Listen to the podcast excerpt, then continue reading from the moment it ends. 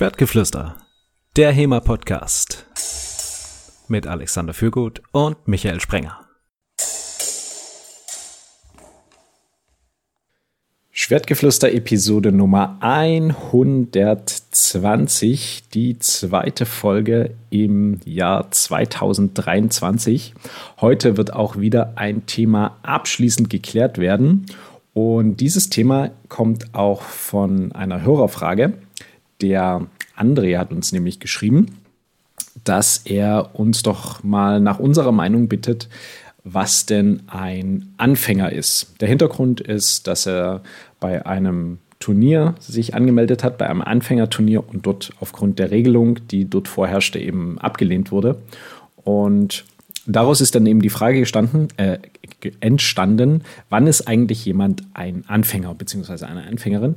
Und wir möchten das heute aber noch ein bisschen weiter fassen, denn wir interessieren uns natürlich immer für das große Ganze. Das heißt nicht nur Anfänger, sondern wir gehen auch darauf ein, unserer Meinung nach, wann ist jemand Anfänger, fortgeschritten und oder Experte. Und das natürlich nicht nur auf den Turnierkontext, sondern auch allgemein aufs HEMA-Training ähm, beziehungsweise auf die fechterischen Fähigkeiten. Und das mache ich wie immer nicht alleine, sondern auch dieses Jahr zusammen mit dem lieben Alex. Hi Alex. Hi Michael, und da das die erste Folge ist, die wir tatsächlich auch im neuen Jahr aufnehmen, erstmal noch ein frohes neues Jahr dir. Danke gleichfalls. Dann stelle ich doch gleich mal die Frage, wie würdest du dich denn aktuell einordnen? Anfänger, fortgeschritten oder Experte? Äh, Experte. Also In, wenn wir diese drei Stufen nehmen, dann auf jeden Fall Experte.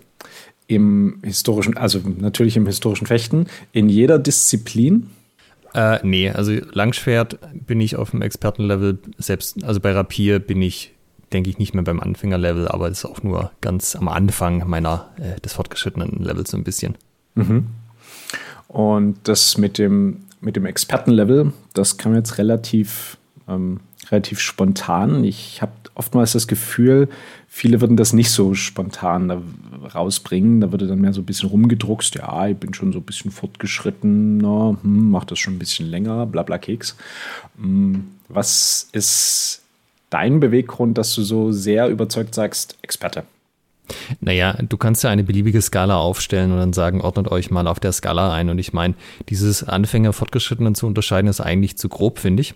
Und äh, wie man jetzt den höchsten Rang nennt bei so einem Dreiergespann, ist ja so ein bisschen auch, ähm, also allein das Wort löst ja schon Gefühle aus bei den Leuten. Wenn du da jetzt Meister hinschreibst, oh, dann ja. ist sofort der Zeigefinger erhoben. Nee, geht gar nicht. Leute, ist das euer Ernst? Wenn du das irgendwie unterscheidest in äh, leicht fortgeschritten und sehr fortgeschritten, was auch immer, das kannst du ja genauso machen. Das kommt am Ende aufs Gleiche raus. Es ist nur, dass die Begriffe halt gewisse Erwartungen bei den Leuten wecken und also zum Beispiel beim Meister jetzt, wenn du einen Handwerksmeister hast, der kann nicht alles perfekt, sondern der ist halt fertig ausgebildet und so würde ich das hier halt auch sehen. Du würdest sagen, du bist im Langschwert fertig ausgebildet. Jo. Ich kann jede Langschwerttechnik, also zumindest die Lichtenauer Sachen, ne? ich meine, ist ja auch immer ein bisschen die Frage, was man für einen Stil macht, aber ich kann die alle, ich kann die alle anwenden, ich kann die alle unterrichten. Check, Grundschule ist erledigt. Mhm. Ich finde den letzten Punkt, den du genannt hast, du kannst sie alle unterrichten, ist für mich etwas, was sehr stark mit dem Expertenlevel korreliert oder was dieses Expertenlevel sehr stark für mich ausmacht. Denn du hast so schön den Bezug zum Handwerksmeister ge genannt. Das ist ja quasi auch die Berechtigung, jemanden auszubilden. Ja. Und genauso sehe ich das hier als eben Fechtmeister oder Fechtexperte oder wie man auch immer das jetzt bezeichnen möchte, hat man die Skills so sehr verinnerlicht, dass man jemanden zack einfach so aus der Kalten darin unterrichten kann. Ja, und ich würde auch sagen, da gehören zweierlei Sachen dazu. Also zum einen hast du die Breite, das heißt, du kennst halt einfach alle Sachen und kannst die grundsätzlich auch mal ausführen. Ich meine, seine Lieblingstechnik muss es trotzdem nicht sein, aber du bist jetzt nicht überrascht, wenn jemand sagt, mach mal Zornhau und du machst irgendwie die Lichternauer Langschwert. Und du bist aber auch in den Details tief genug drin, dass du wirklich weißt, worauf es ankommt. Auch hier wieder, du musst jetzt nicht alle Sachen perfekt können. Das ist, äh, das ist, kann ja auch immer mit dem eigenen Fechtstil zusammenhängen und Körperbau, dass man manche Sachen einfach lieber hat als andere. Aber ähm, zum Beispiel, wenn du jetzt einen Querhaar machst oder so, das muss dann halt Also das muss halt irgendwie klar sein, das ist ein Querhau und das ist halt nicht irgendwie so reingewurstelt, sondern du erkennst halt die Sachen, worauf es ankommt, zum Beispiel Oberkörperrotation, Griff und so weiter, die sitzen halt alle. Hm. Und das unterscheidet meist meiner Meinung nach auch so die, den Expertenstatus von einem, sage ich mal, sehr. Vielleicht müssen wir sogar noch eine kleine Unterteilung machen, fällt mir gerade so ein. Denn du kannst ja ein super guter Fechter sein. Du kannst an, an den Top-Platzierungen der Rangliste sein, aber du kannst trotzdem ein scheiß Fechtlehrer sein. Also du kannst trotzdem ja. nicht die Skills haben, es anderen Leuten gut beizubringen. Ist halt einfach um, ein separates Skillset. Da, da sollte man vielleicht noch mal eine Unterscheidung auf diesem Expertenlevel machen. Ähm, einmal so der Experte, der holistische, der eben auch den, den Gesamtüberblick hat und das auch gut erklären kann. Äh, dieses tiefe Verständnis und zum anderen eben der, der ausführende Experte, der die Techniken für sich alle so perfektioniert hat, verinnerlicht hat, dass er sie eben in jedem Kontext ausführen kann, aber noch lange nicht unterrichten kann. Ja gut, ich meine, Du musst aber die Sachen schon auf einer grundsätzlichen Ebene verstanden haben, sonst kannst du ja auch nicht anwenden. Ob du dann verbalisieren kannst, was du da verstanden hast, das ist dann halt schon auch wieder eine andere Frage, da gebe ich dir recht. Aber also, ich finde es interessant, dass wir von hinten reingehen und mit dem Experten anfangen und dann äh, zum Anfänger durcharbeiten. Ich hätte es gedacht, wir fangen andersrum an, aber wenn wir jetzt schon so gestartet sind, ähm, du hast es ja auch in anderen Kampfkünsten zum Beispiel, wenn du jetzt sowas wie Judo nimmst oder so, da hast du ja auch diese Gürtelsysteme. Und eigentlich ist es so gedacht, du bist quasi fertig ausgebildet, wenn du den schwarzen Gurt kriegst. Das heißt, du kannst technisch alles, was du können musst. Und jetzt geht es eigentlich nur noch darum, die Sachen für dich rauszuarbeiten, äh, an, an, deiner Kampfesweise zu schrauben, die Sachen, also immer besser wer zu werden in den Sachen, aber du kannst die prinzipiell alle. Und du hast ja auch im olympischen Fechten dieses Konzept von, dass die Leute fertig ausgebildet sind. Also die können halt alles, die wissen bei allem, wie es geht, grundsätzlich. Und dann geht es halt nur noch darum, an den Sachen zu feilen, die man wirklich selbst für sich verwenden möchte. Und so würde ich das hier halt auch sehen. Also du, der Punkt, an dem du vom Fortgeschrittenen zum Experte wirst, ist halt, dass du diese Sachen einfach alle grundsätzlich mal eben kannst. Und die, also ich habe zum Beispiel auch schon bei Leuten Seminare besucht, jetzt natürlich nicht im HEMA, sondern im Grappling, ähm, die haben aktiv zu diesem Zeitpunkt in der UFC MMA gekämpft. Das waren Profikämpfer, die haben gute äh, Resultate gehabt, die haben gute Kämpfe gehabt, die waren in, keine Ahnung, Top 20 ihrer Gewichtsklasse in der Welt und so. Das sind auf jeden Fall Experten gewesen für das, was sie da machen. Also die konnten das auch gut, das hast du auch gesehen, wenn die irgendwas vorgemacht haben. Aber die haben es dann einfach mies rübergebracht, weil sie nicht gut unterrichten konnten. Und jetzt den Leuten abzusprechen, dass das Experten sind, äh, wäre ein bisschen schwierig gewesen, weil halt einfach die Sachen also die, die Umsetzung war halt einfach auf so einem hohen Level. Ähm, ja, das wäre ein bisschen schwierig gewesen, jetzt zu sagen, hm, ah, vielleicht nur so ein bisschen fortgeschrittener. Mhm. Und deshalb habe ich ja gesagt, müssen wir dieses Expertenlevel vielleicht nochmal unterteilen. Hm, aber was du sagst, erinnert mich an eine Geschichte von einem ähm, Musiker, einem Profimusiker, den ich kennengelernt habe. Und der meinte, wie ihm Geige spielen beigebracht wurde, sah folgendermaßen aus. Also er hat dann eben erstmal so ein paar Jahre das Grundlegende bekommen und also dann auf einem gewissen Advanced Level war, also gewissen fortgeschrittenen Level, ähm, wurde er dann zu den Koryphäen des Geigenspiels in Europa geschickt und das sah dann so aus, dass der Lehrer vorgespielt hat und der Schüler musste nachspielen. Und entweder du hast es hingekriegt oder du durftest wieder gehen. Und wenn, okay. du, wenn, du, wenn du Fragen gestellt hast, wurde dir auch ganz klar gesagt, also bist jetzt hier, um zu quatschen oder um was zu lernen. Und da haben wir auch dieses Phänomen, also das war halt einfach ein scheiß Lehrer. Der war, hatte nicht die Kompetenz, das rüberzubringen. Ja hat das auch gewusst, hatte daher Angst um seinen Expertenstatus, das ist jetzt meine Interpretation, und ähm, hat den eben entsprechend mit dieser Rigorosität verteidigt, ähm, weil er die Skills nicht hatte, das anderen beizubringen, denke ich. Ähm, dennoch würde ich, äh, genauso wie du das jetzt vom, von dem, von dem Grappling-Seminar erzählt hast, dieser Person nicht absprechen, dass sie in der Welt einer der, der besten Geiger es wo gibt, sozusagen. Ja, der Vorteil an diesen Gurtsystemen ist ja dann auch, sobald du den schwarzen Gurt erreicht hast, geht es nicht mehr äh, nach, also kannst, du machst keine Prüfung mehr, dann geht es nur noch nach Zeit. Das heißt, Leute, die nach dir kommen, können dich einfach nicht mehr überholen. Das ist nicht möglich. Von daher ist die Hierarchie die jederzeit gewahrt. Okay, das heißt, ich habe einfach den schwarzen Gurt länger als du und deshalb. Äh, hast du einen höheren Dan-Grad, genau. Okay, wenn ich rede, hast du Ruhe. Ja, du kriegst dann immer noch ja irgendwie Streifen oder andersfarbige Gürtel. Es gibt dann ja irgendwann die Bahnschranke, den weiß-roten. Das funktioniert genau nach dem, wenn du halt irgendwie, ich weiß gar nicht, was das beim Judo ist, 10 Jahre, 15 Jahre oder so einen schwarzen Gurt hast, hast du halt dann den, ich glaube, das ist der sechste Dan oder so. Und dann kriegst du da auch wieder den nächsten. Ist im BJJ genauso. Also du kannst die Leute einfach dann nicht mehr einholen. Äh, da kann man sich auch seine Autorität so ein bisschen bewahren. Das ist natürlich sicherlich Absicht in diesem System. Auf die Gurtsysteme sind wir auch in der Episode schon mal eingegangen, ähm, gerade so zum Thema Prüfungen und, und Rankings. Macht es das wirklich leichter, Experten, Fortgeschrittene und Anfänger zu unterscheiden? Die Gurtsysteme? Hm? Also letztendlich sind sie ja dafür da, dass und ähm, Motivationsmechanismus, dass die Leute halt von extern ihren Fortschritt quasi verifiziert bekommen. Ähm, das wird ja unterschiedlich gelebt, das haben wir auch schon ein paar Mal besprochen. Im BJJ ist es so, es geht danach, ähm, wie gut du kämpfen kannst, also quasi rollen kannst. Im Judo ist es halt prüfungsbasiert. Dementsprechend hat das halt über die, also wie es dann auf der Matte ausgeht, wenn die Leute miteinander Sparring machen, nicht so eine große Aussage, aber das ist an sich diese grundsätzliche Intention. Man kann sich natürlich fragen, wie viele Stufen man da braucht. Ähm, aber an sich geht es halt darum, dass du dann sagen kannst, wir machen jetzt irgendwie zum Beispiel ein Training, da darf man erst rein ab Braungurt oder so oder äh, alle Leute, die jetzt hier sind, macht ihr in die Übung. Ach und übrigens die Schwarzgurte, ihr kommt selber klar, ihr könnt mitmachen, aber ihr dürft auch gerne für euch separat was machen, weil ihr wisst ja prinzipiell, wie das Zeugs geht. Wenn ihr es äh, sozusagen auffrischen wollt, seid ihr herzlich eingeladen, aber an sich seid ihr weit genug, dass ihr da nicht bevormundet werden müsst. So ein bisschen also neben der ganzen äh, Hierarchie, die da abgebildet wird, ist das schon so ein bisschen mit die Idee von dem Ganzen. Eine, eine Form der Trainingsorganisation. Ja, das sieht man ja auch im HEMA, wenn die Vereine groß genug werden oder zu groß schon, dass halt die Trainer nicht mehr wissen, wer jetzt auf welchem Level ist oder so, weil sie die Leute nicht mehr alle kennen. Da haben die ja teilweise auch angefangen, so Graduierungssysteme einzuführen, eben auch um zu sagen, ich will halt auf einen Blick einen Überblick haben, wo die Leute stehen. Hm. Es ist ja aber im historischen Fechten nicht unbedingt jetzt gang und gäbe, äh, dass wir Graduierungssysteme haben, beziehungsweise so eine Einordnung haben. Äh, wie gesagt, wir sprachen bereits darüber. Mm, ja. Jetzt haben wir, jetzt haben wir das, das wolltest du erstmal noch was sagen? Ja, äh, wie sieht es bei dir aus? Würdest du sagen, du bist Experte? Ja. In allen Lebenslagen oder auch aufs Thema bezogen? Oh.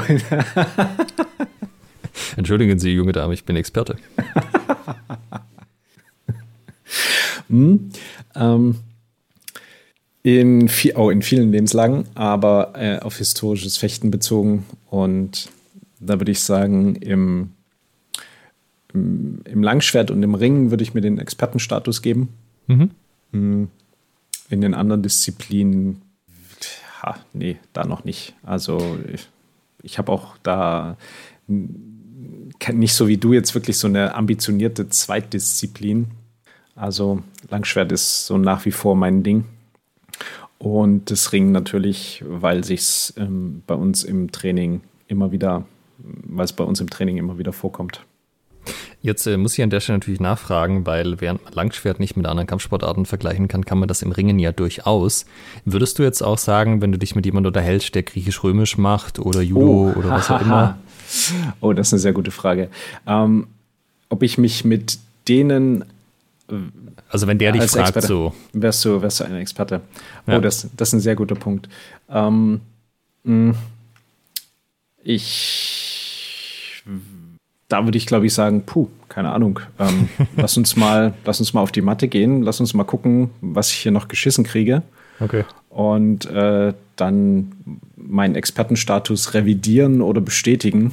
Ähm, kann auch sagen, dass er dann, kann auch sein, dass er dann zu mir sagt, ähm, viel lernen du musst, junger Padawan. Ähm, dennoch so die für das historische Fechten, für das Ringen am Schwert, alles, was da, was da so nötig ist, um Balance zu halten, um nicht hinzufallen, auch wie man das anderen beibringt, schonend beibringt, wie man Leute davon überzeugt, dass Ringen eine coole Sache ist und die Spaß daran haben, sowohl Jungen als auch Mädchen. Das ist mein Ding und ähm, da in diesem Kontext würde ich mich als Experte bezeichnen. Okay. Ähm, wie das jetzt ist, wenn da jemand aus dem BJJ kommt und sich plötzlich mit, deinen, äh, mit seinen Schenkeln um deinen Hals windet wie eine Anaconda. Mm, okay, das kann dann nochmal noch ein deutlich anderer Kontext sein. Ja, weil es ist ja ein bisschen schon auch das, was halt einfach entscheidend ist, der Kontext von dem Ganzen, in dem man das halt sieht. Also wenn wir bei der Definition bleiben, dass du halt alle Sachen, die relevant sind, für deine Disziplin halt kennst und anwenden kannst, dann hast du bei vielen von den HEMA-Quellen ja einen relativ, äh, relativ definierten Umfang. Also zum Beispiel, du sagst irgendwann mal Lichtenauer Langschwert, hast du halt ein paar von den Quellen, da steht im Wesentlichen ja, also in groben Zügen steht da überall das Gleiche drin. Es ist immer das gleiche Technikpaket. Klar sind mal bei der einen Quelle ein paar Sachen mehr drin, bei der anderen ein paar Sachen weniger. Und es gibt auch ein paar Sachen, die nicht so im Detail drinstehen, die man auch können sollte. Aber im Wesentlichen ist da ja relativ klar, was am Ende alles zum Gesamtumfang gehört. Und ich würde es auch so weit treiben, dass man sagt, man sollte, also wenn man sich als Experte ansieht in einer bestimmten Waffengattung, sollte man auch nicht überrascht werden können.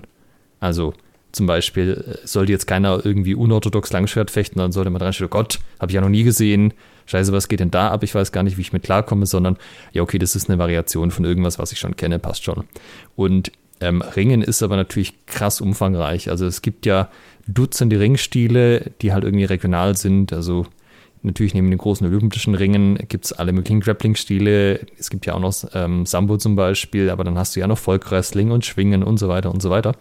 Und äh, wenn du das jetzt quasi alles als Ringen nimmst, dann ist es ja schon fast nicht möglich, dass ein Mensch überhaupt das alles erfassen kann, sondern da musst du ja eigentlich schon auch irgendwie den Kontext festlegen, sagen, im Ringen dieser bestimmte Kontext, weil sonst kannst du ja also sonst, sonst ist ja auch dieses Feld einfach, was du können müsstest, riesig groß. Ja, absolut. Ich sage mal, so ein paar Grundprinzipien sind natürlich immer dieselben. Davon würde ich jetzt ausgehen, dass sich Körpermechanik dann eben doch nicht so wegdiskutieren lässt.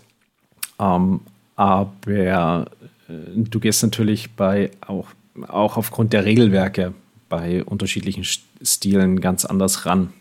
Also bei und, und aufgrund der auch der Kleidung. Ne? Beim, beim Judo hast du einen festen Gi, an dem du zerren kannst. Ja. Ähm, beim BJJ hast du mit Gi und ohne Gi, soweit ich das weiß. Ja, genau. Ähm, das sind ja, allein das macht ja einen riesigen Unterschied. Kann ich dem jetzt an den Klamotten rupsen oder nicht? Ja, was glaubst du, warum ist denn, gibt denn das so eine Hemmung in der HEMA-Szene, sich als Experte zu bezeichnen? Oder manche haben diese Hemmung nicht und da äh, wird dann auch gerne mal Hohn und Spott geerntet, was irgendwie ja das Gleiche ist. So, man traut sich selber, sich nicht so zu nennen, aber wenn es andere machen, dann zeigt man mit dem Finger und sagt, äh, was marschen du dir eigentlich an da? Oh, ich frage mich, ob wir jetzt hier gleich äh, einen Shitstorm auslösen mit dieser Episode. Was erlauben Schwertgeflüster? Fürgut und Sprenger bezeichnen sich als Experten. Ja, das könnte dann in der HEMA-Bild der große von der Szene ausgestoßen. Nee, aber also was ist dein Eindruck, dass es, äh, ich nehme das schon wahr, dass die Leute da Hemmungen haben? Mhm. Weil man keinen wirklichen F Vergleich hat. Du hast ja de facto nur ein Fechtbuch und da drin ist beschrieben, was, was quasi Expertise ausmacht. Ne? Diese, jene Stücke und das und das und in dem Kontext. Und dann ist das Ganze auch noch haufenweise kryptisch, sodass dann keiner so richtig sagen kann, ja, ist es jetzt so genau oder ist es so genau, sondern es ist immer so ein bisschen, es basiert auf verschiedenen Meinungen, die halt jeder und jede hat. Hm. Und dieser, dieser Expertenstatus scheint in diesen Fechtbüchern auch so ein bisschen, wie soll ich sagen, ein bisschen glorifiziert zu sein. Dass man der große Meister der Kunst ist. Ja, ähm, und das ist ja eigentlich, ist es nur Vater Lichtenauer. Ähm, und dass man quasi nicht weiß, wie sieht das denn aus, wenn jemand meisterlich ficht, wenn jemand äh, ein, ein Experte ist in, im, im langen Schwert. Daher kommt, glaube ich, diese, ähm, wie soll ich das bezeichnen, dieses sich nicht trauen, quasi jetzt hier zu sagen, ich habe da einen gewissen Expertenstatus. Und bezogen auf das, was in den Quellen steht, bezogen auf die mittelalterliche Fechtkunst, ist das vielleicht auch absolut legitim. Denn sich da einzuordnen, da sind wir wieder beim Kontext, das wird dann noch schwieriger. Also wenn wir die, das Hier und Jetzt, die Gegenwart verlassen und dann uns ein paar hundert Jahre in die Vergangenheit bewegen und auch in, in all diesen, in all diesen Zeitabschnitten jetzt uns als Experten bezeichnen wollen, das wird schwierig. Genauso als Experten im, im Fechten mit einem scharfen Schwert, wo es äh, wirklich ein bisschen um was geht. Da würde ich mich zugegebenermaßen auch nicht als Experte bezeichnen. Das heißt, du würdest den Kontext modern sehen. Also so wie heute HEMA gemacht wird von dem, was man selber weiß, was andere Leute wissen, was die Szene als Ganzes weiß und kann, würdest du sagen, da kannst du mit der Einordnung leben. Mhm. Ja, was der heutige, was den heutigen Sport betrifft. Und du würdest es aber jetzt nicht auswerten und sagen, äh, automatisch gilt auch, wenn ich das heute gut kann als Experte, dann konnte ich das vor 500 Jahren auch schon und hätte da jeden weggebrezelt. Aber das wage ich zu bezweifeln. okay. Ja, ist ja auch so ein bisschen diese Diskussion am Ende, äh, wie gut waren die Leute damals, wie gut sind wir heute und so. Da kann man auch, da reden wir vielleicht mal in einer eigenen Folge drüber, weil das ist auch nicht so einfach, da zu irgendeinem Schluss zu kommen. Mhm, absolut. Was denkst du, woran das liegt? Dass sich heute keiner so gerne als Meister bezeichnen möchte? Meister ist halt als Wort so ein bisschen verbrannt. Also wenn man das als Handwerksmeister sieht, wäre das gar nicht so wild, dann könnte es viele Meister geben, aber das, da wir aus dem Kampfkunst-Kontext kommen, da hat sich diese Bedeutung von diesem Wort irgendwie gewandelt. Also da ist ja der Meister so der Großmeister und ähm, da gibt es ja leider, muss man sagen, auch sehr viele Scharlatane, die mit diesen Meistertiteln sehr äh, schwierig umgehen und sich dann selber zu Meistern machen und Großmeistern und Sifus und hast du nicht gesehen. Und wo dann aber das, also der Skill dahinter halt einfach dem nicht mitträgt, weshalb das so ein bisschen Beigeschmack hat. Und dann eben auch das, was du sagst, dass man halt sagt, aber ich kann ja nie irgendwie HEMA wirklich durchdrungen haben. Ich weiß ja nie, ob das, was ich hier mache, irgendwie zu dem passt, was da in den Quellen steht. Ich bin ja quasi immer ein äh, lebenslanger Anfänger hinter den Leuten, die die Fechtbücher mal geschrieben haben. Und also letzteren Ansatz finde ich halt nicht sinnvoll, weil das ist ja einfach nicht so. Du siehst ja trotzdem sehr große Unterschiede zwischen einzelnen Leuten, je nachdem, wie lang und wie intensiv die trainieren. Und wenn man sich ein bisschen davon löst, dass halt das Wort selber negativ belegt ist, ist das eigentlich auch okay. Ich meine, du machst halt irgendwas. Also, weiß nicht, wenn du jetzt zehn Jahre programmierst und du hängst dich da wirklich rein, dann bist du halt auch irgendwann Experte für das, was auch immer du da programmiert hast. Da ist jetzt auch keiner, der irgendwie sagt, oh, aber da kannst du hundert andere Sachen Kannst du die auch alle so? Mhm. Mir ist bei in dem, in dem als du es gerade ausgeführt hast, ist mir auch, sind mir noch ein paar Ideen gekommen. Und zwar, ich würde sagen, den Expertenstatus macht, machen, machen zwei Sachen aus, recht konkret. Ähm, wir haben jetzt den, den Kontext bei uns, historisches Fechten mit stumpfen Schwertern, die sich biegen, mh, als, als Sport. Das ist, worin ich mich jetzt als Experte bezeichnen würde. Und das heißt, ich bin der Meinung, ich könnte an jedem Turnier weltweit teilnehmen und würde zumindest, also würde zumindest halbwegs einen Stich sehen. Also sicherlich werden mich sehr viele Menschen da besiegen.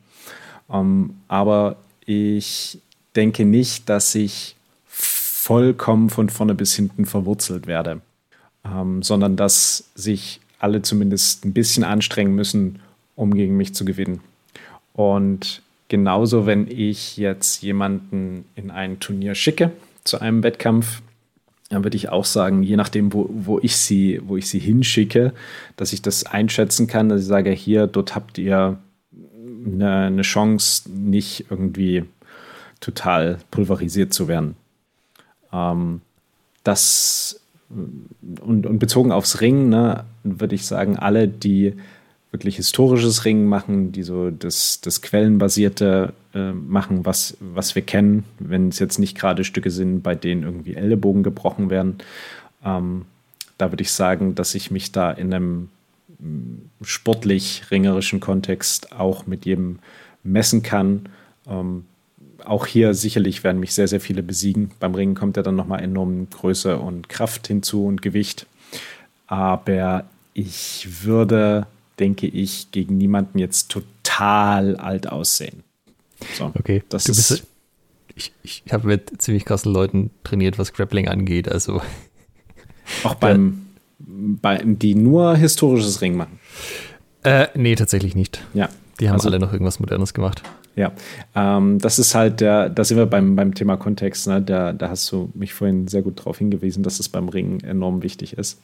Ähm, deshalb wäre ich da, genau, würde ich es da wirklich auf die, auf die historischen Geschichten ähm, beschränken.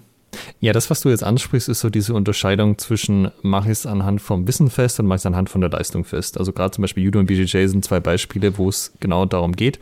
BJJ macht das Level an der Leistung fest, das heißt, wer kann wen auf der Matte verpacken, wer schlägt wen, zum Beispiel im Wettkampf. Und Judo macht das anhand von, ich habe das den Leuten beigebracht, sie haben es in der Prüfung gezeigt, dass sie das konnten, in Anführungszeichen, und das ist dann auch gut genug. Und äh, beim Judo führt das halt zu so Sachen, dass die Würfe gezeigt werden. Da heißt es dann schon von vornherein, ja, das ist halt für die Prüfung, aber funktionieren tut der Wurf einfach nicht. Was schon auch ein bisschen bizarr ist. Ja. Ähm, ist aber halt so. Und ich finde an sich aber beide Ansätze erstmal valide, dass du halt sagst, es ist halt eine Wissensfrage, kann ich es wissen, kann ich es prinzipiell anwenden und ich kann aber auch sagen, ich mache das leistungsbasiert und gucke halt wirklich, wer da jetzt wen schlägt und wie die Leute aufgestellt sind. Also finde ich beides erstmal okay. Ist so ein bisschen eben auch eine Philosophiefrage, was man am Ende möchte. Und zum Beispiel, wenn man es leistungsbasiert macht, die Leute werden ja auch älter. Wenn du jetzt mit, sagen wir mal, Ende 20 bist du gut dabei, hast irgendwie schon zehn Jahre HEMA gemacht oder so, oder vielleicht sogar 15, 20 in Zukunft und dann bist du halt irgendwann Mitte, Ende 40, dann hast du halt nicht mehr die Leistung, bist du dann auf einmal kein Experte mehr, meistens ja nicht, weil das ja trotzdem eine riesigen, riesige Menge Erfahrung. Mhm. An welchem Punkt ist man gerade noch kein Experte? Ich, ich würde es gerne jetzt nochmal von vorne reinmachen, dass wir quasi drüber reden, wann denn der Anfänger zum Fortgeschrittenen wird. Mhm. Weil ich glaube, also für mich wäre es einfacher, das anhand von dem dann nochmal näher zu definieren. Wir, wir nähern uns dem Fortgeschrittenen von zwei Seiten sozusagen. Genau, wir umzingeln ihn. Ja. also ich meine, Anfänger ist ja klar. Sobald du anfängst, bist du Anfänger. Die Frage ist also nur, wann der Übergang quasi erfolgt, wenn man sagen kann, ja, der würde ich dich jetzt als Fortgeschrittenen einordnen. Ähm, was würdest du sagen? Wie würdest du das einordnen? Oder wann würdest du da die Grenze ziehen? Ich hätte jetzt erst noch mal zum Anfänger. Ähm, kann, man, kann man das wirklich so sagen, sobald du anfängst? Also es gibt ja viele, die machen mal einen HEMA-Kurs. So, ja. Hm, keine Ahnung, ein paar Wochen. Äh, zum Beispiel wie jetzt bei mir, es gibt einen Unikurs und manche machen den Unikurs und ähm, Danach hören sie aber auf mm, und machen was anderes oder ja. machen gar nichts, whatever. Die haben ja jetzt mit Thema angefangen und machen das dann aber nicht weiter. Würdest du die dann immer noch als Anfänger bezeichnen? Ähm also ich würde diese Begriffe generell nur für Leute verwenden, die noch aktiv trainieren, weil auch okay. wenn du Training aufhörst äh, und du hast seit 20 Jahren nicht mehr trainiert, dann bist du ja auch kein Experte mehr, weil einfach die Skills nicht mehr da sind und das wissen wahrscheinlich auch nicht. Also, okay. Das heißt, das ist nochmal eine ganz, ganz wichtige Einordnung. Wir reden hier nur über Leute, die das aktiv betreiben. Genau, also wenn jetzt halt jemand fragt, es steht jemand in diesem Moment im Training, dann würde ich sagen, das ist halt ein Anfänger. Wenn es jemand drei Wochen mal gemacht hat und dann wieder aufhört, dann war er mal HEMA-Anfänger oder sie. Mhm. Das ist, ich glaube, diese, diese Frage, wann ist jemand, diese, diese Übergänge zu klären. Also du kannst irgendwie so mitten reingucken das geht immer ganz gut, aber dann den Übergang von, von einem zum nächsten zu beschreiben, das ist echt verdammt tricky. Witzigerweise habe ich heute ein Video gesehen, da ging es um Evolution und da war die Frage, ähm, wann war auf der Welt der erste Mensch? Und was war zuerst, die Henne oder das Ei? Und diese Frage lässt sich ja einfach nicht beantworten. Also immer wenn du guckst bei, bei einem Individuum, die Elterngeneration dieses Individuums und die Kindergeneration dieses Individuums äh, sind quasi das genetisch so ziemlich das Gleiche. Ne? Da hat kein, kein großer Unterschied stattgefunden. Ja. Aber wenn du jetzt einige Tausende oder Millionen Generationen in, in die eine oder andere Richtung kommst, dann kommst du eben irgendwann jetzt bei uns aktuell Menschen raus und irgendwann in die andere Richtung kommst du bei Fischen raus. Ne? Und ähm, das heißt, wenn du sehr, sehr weit in eine Richtung gehst und dann mitten reingreifst, dann kannst du sagen, hier, das sind Experten, das sind Fortgeschrittene, das sind Anfänger, das heißt, das sind Menschen, das ist Homo erectus und das sind Fische. Ähm, und aber den, den Übergang quasi hart festzumachen, das ist, finde ich, unglaublich schwierig, weil es, weil es super fließend ist. Dann lass mich dir die Frage anders stellen. Wenn du jetzt jemand anschaust mit der mit dem Hintergrund, dass du überlegst, ist er jetzt fortgeschritten oder nicht, oder sie, mhm. worauf würdest du da achten? Mhm. In, in welchem Kontext? Ich gucke jetzt im Training oder in einem Turnier oder? Ja, zum Beispiel, du kriegst jemanden zu dir in einen Verein, der hat vielleicht vorher schon trainiert und mhm. es ist halt die Frage, Kanu, das ist ein fortgeschrittenen Training, sagen wir mal einfach. Und da muss man halt fortgeschritten sein. Und du würdest jetzt sagen, du, ich gucke mal mal an, wie der fechtet, ähm, um hinterher zu sagen, ist jetzt eher, ist das ein Anfänger, ist das ein fortgeschrittener? Wie schaut das aus? Mhm. Bezogen auf unser Training, wir fangen ja erst so ein kleines bisschen mit Erwärmung, viel Beinarbeit an, so ein kleines paar Spiele ohne, ohne Waffen. Ähm, da sieht man ja schon mal, wie sich eine Person bewegt, mm, wie sie reagiert auf externe Reize. Lässt sie sich von, von jedem verarschen oder hat sie schon ein Gefühl dafür, ähm, was zum Beispiel eine Finte ist? Mm, kann sie sich entsprechend bewegen, also steht stabil, kommt gut nach vorne und wieder zurück. Das wären so die ersten Basics, worauf ich achten würde. Also wenn jetzt jemand ständig über seine Füße stolpert, ständig mit dem Oberkörper hinterher taumelt und ähm, da keine gute Position hat, keine Positur, mm, dann würde ich das eher noch so Richtung Anfänger hm, einordnen. Wenn aber jemand halbwegs stabil steht, sich gut bewegen kann und ähm, einfach auch mit der Übung nicht überfordert ist, also im, im fortgeschrittenen Training, was wir jetzt sozusagen als Status setzen, das ist unser Training. Wenn die Person da mitkommt, sich nicht überfordert fühlt und ich auch das, das ist eine sehr, äh, ich habe jetzt auf das Wort fühlen verwendet, das ist halt eine sehr subjektive Einschätzung, ähm, dann, dann wäre das soweit erstmal, würde ich da erstmal einen Haken dahinter machen. Und dann ist es, wenn ich sagen kann, hey, wir machen heute ähm, Thema Direktangriffe, äh, Parade Riposte, Direktangriff mit Oberhau äh, versetzen und Riposte mit dem Querhau schlagen. Wenn die Person dann mit den Begriffen was anfangen kann, ich die Übung zeige und die das dann nachmachen können, dann würde ich sagen, ja, das passt auch erstmal. Also ob man das dann jetzt immer im perfekten Timing hinkriegt, dass man die Übungen super exakt ausführt, dass es immer passt, ne? das wäre dann schon wieder Richtung Expertenlevel aber dass man erstmal mit dem Training so nicht überfordert ist, den Aufgaben folgen kann und das umsetzen kann, dann würde ich sagen, ja, fortgeschritten ist okay, ist richtig hier. Okay. Ich würde das tatsächlich an zwei Sachen festmachen, die miteinander zusammenhängen. Ähm, das eine ist auch Bewegungsqualität, das hast du jetzt auch schon angesprochen, weil das ist einfach was, wo du siehst, wie sehr die Leute das schon verinnerlicht haben, wie viel Training die haben. Wenn die einfach diese Bewegungen schon einigermaßen natürlich machen, also dass die halt nicht quasi jedes Mal nochmal komplett drüber nachdenken, okay, Fuß ausrichten, Knie ausrichten, Oberkörper, Hand da, Hand da und du siehst halt diese Denkprozesse, dass die nicht mehr so krass da sind. Ähm, das ist schon mal ein gutes Zeichen, dass du jemanden hast, der fortgeschritten ist, ja, dass halt einfach Sachen automatisch passieren und ähm, damit zusammenhängen, dass die Leute halt auch schon in der Lage sind, tatsächlich zu fechten, ohne dass sie sich die ganze Zeit über alles nochmal Gedanken machen. Also dass sie schon an signifikant großen Teil von den Dingen so weit können, dass, dass sie tatsächlich miteinander fechten können. Also wenn du also Anfänger jetzt im Sinne von, die sind zum ersten Mal in der ersten Stunde da und du würdest sie einfach miteinander freifechten lassen, die sind ja massiv überfordert. Und das hat da damit zu tun, dass sie halt nicht nur auf, darauf achten müssen, was der andere macht, sondern auch halt auf alles, was sie machen. Ähm, und wenn sie nicht darauf achten, dann stolpern sie halt über ihre Füße und ähnliche Dinge. Und bei Leuten, die halt fortgeschritten sind, ist das nicht mehr so klar. Die werden, also die Sachen laufen noch nicht so komplett rund. Also da sind immer noch viele Sachen drin, die noch nicht so ganz passen. Und auch zum Beispiel werden sie noch überrascht von Dingen. Ähm, sie können selber noch nicht alle Sachen anwenden. Also man kann sich das so ein bisschen wie so ein Balkendiagramm vorstellen. Ja, äh, Schüler kann ich vielleicht eins von fünf und ein Zonner kann ich drei von fünf oder so. Ja, also es gibt quasi deutliche Schwächen und deutliche Stärken.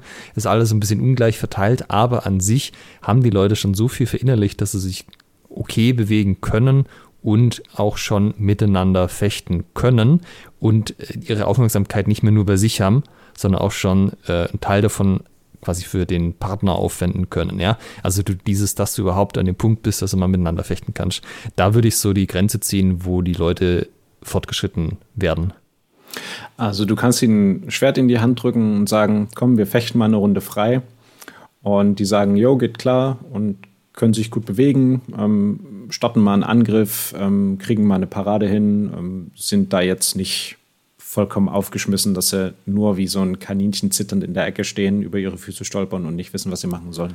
Genau, und ein paar Sachen sind schon ganz gut, würde man sagen. Ein paar Sachen sind okay und ein paar Sachen sind halt so, wow, da muss man noch dann arbeiten. Aber es ist nicht so, dass man irgendwie durch die Bank weg bei allem sagt, Alter, ey, da, da ist noch nichts auf einem Level, wo man sagt, das ist wirklich, das läuft schon gut, sondern das ist überall noch Arbeit notwendig, ja.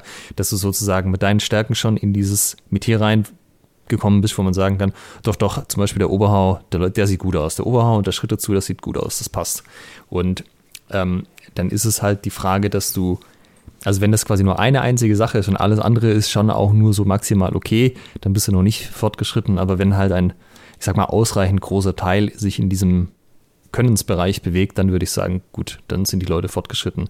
Was auch so ein bisschen zu deiner These passt, dass das ja so ähm, Stück für Stück geht, weil du baust ja Stück für Stück einfach Skills auf und irgendwann hast du den Punkt erreicht, wo sozusagen der Damm bricht und das so viel verinnerlicht, dass man sagt, hey, das sieht jetzt irgendwie gut aus, das passt gut zusammen. Und es kann auch sein, dass irgendwie einen Monat vorher sind die Einzelteile zwar schon da, aber sie können noch nicht verbunden werden und darum ist das Ergebnis noch nicht so da. Mhm. mhm. Das heißt, wir können ganz gut beschreiben, wie, wie, wir ziehen sozusagen jemanden raus und können sagen, ist er Experte, ist er fortgeschritten, ist er, ist er Anfänger. Hm, wo setzt man denn jetzt aber, wenn wir das unbedingt machen wollten? Na, ich habe vorhin gesagt, das ist ein bisschen tricky. Wenn wir es aber unbedingt machen wollten, wo würden wir jetzt die Grenzen setzen oder wo würdest du die Grenzen setzen? Macht ihr das bei euch im Training, dass ihr da so definierte Grenzen habt? Und wenn ja, wie? Äh, Nö, also ich meine, ich habe die natürlich in meinem Kopf, wie ich so ein bisschen die Leute einordne, weil eigentlich müsstest du die unterschiedlichen Gruppen auch unterschiedlich trainieren. Und äh, manchmal klappt das, manchmal nicht, je nachdem, wie groß halt die Gruppe ist, wie viel Zeit man hat und so.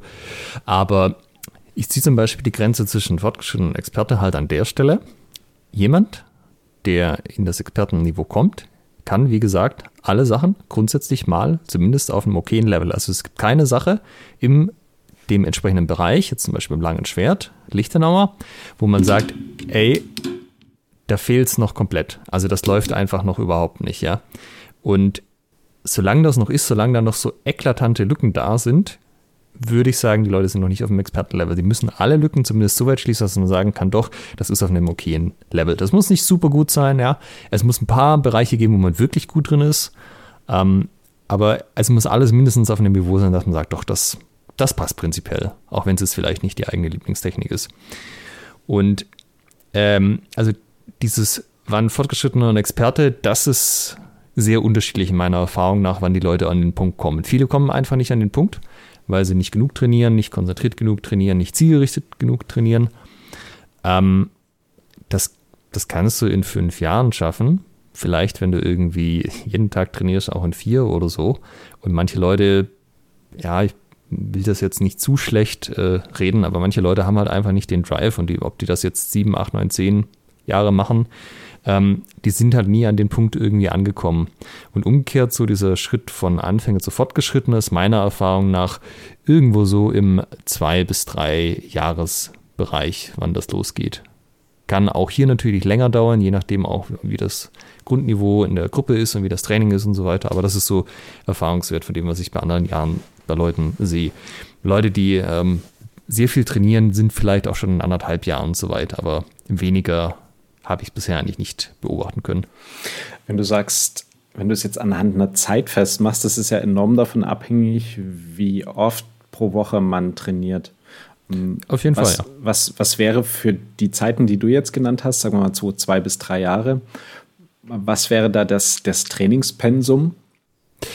Also, dass du in, sagen wir mal, zwei Jahren vom Anfänger zum Fortgeschrittenen kommst und wo du sagen musst, das ist einfach, also das ist safe, das würde jeder andere Trainer quasi auch so sagen oder jeder andere Fechter, hey, da ist es auf einem guten Niveau, äh, da musst du schon eigentlich, also unter zweimal die Woche geht gar nichts. Besser wäre natürlich drei, aber vor allem halt immer da. Das sind so die Leute, die halt einfach immer in jedem Training sind, egal ob es draußen Glatteis hat oder schneit oder regnet oder was auch immer. Die finden halt keine Ausreden, warum sie nicht ins Training kommen, sondern die haben gesagt, ich mache jetzt hier HEMA, ich bin da. Und das ist eigentlich auch das, was ich am meisten beobachtet hatte oder eigentlich das Einzige, was korreliert damit, wie schnell die Leute Fortschritte machen, ob sie konsequent im Training sind. Ob dann das Training zweimal die Woche ist oder dreimal, ähm, macht natürlich auch nochmal einen Unterschied, aber an sich einfach immer da sein und fertig. Mhm. Okay. Und dann sind so, also zwei Jahre schon so das Minimum, zwei bis drei sozusagen, die, so die Übergangsschwelle. Ja, zumindest ist das bei uns so, aber eben auch deshalb, weil die wenigsten so drauf sind, dass sie wirklich konsequent immer da sind und auch den Drive mitbringen und auch den ähm, das Mindset mitbringen, das wirklich auch lernen zu wollen. Und da reden wir jetzt vom Übergang von Anfänger zu Fortgeschrittenen. Hm, wie, wenn du es in Zeit einordnen müsstest, mit dem gleichen Trainingspensum, wann wäre der Übergang vom Fortgeschrittenen zum Experten frühestens möglich? Das ist viel, also die, die Spanne ist viel größer. Das kann irgendwo zwischen fünf und zehn Jahren liegen, selbst wenn du ähnlich wie trainierst, weil da musst du einfach noch viel mehr dich selber auch reinknien. Und ähm, die Leute, die das schnell schaffen, sind halt die Leute, die im Wesentlichen besessen davon sind, sich mit Thema zu beschäftigen. Also die gehen auch nicht nur zweimal die Woche ins Training oder dreimal und dann passt es wieder, sondern die sitzen halt, auch wenn sie nicht im Training sind, daheim und gucken sich Videos an, lesen Bücher, was auch immer. Aber die beschäftigen sich halt mental mit dem Ganzen. Hm. Okay. Äh, was natürlich auch hilft, ähm, würde ich behaupten, ist eben auch Training geben. Das hat man ja vorher auch schon kurz andiskutiert, aber das hilft einem ja auch dabei, dann tatsächlich die Sachen besser zu verstehen, wenn man sie anderen Leute beibringt. Also auch das kann hilfreicher Baustein sein. Ja, durch Lehren lernen wir. Ne? Also man beschäftigt sich ja auf eine ganz andere Art und Weise, wenn du es letztlich jemandem beibringen musst. Das ist, ähm, als ob du das Rad neu erfindest manchmal. Ja, und vor allem, du musst auf die Leute fragen dich nach Sachen, die dir selber gar nicht so klar waren, dass du sie machst oder eben nicht machst. Und du musst halt auch selber dir einfach mal hinterfragen, was du da tust, um es anderen Leuten zeigen zu können.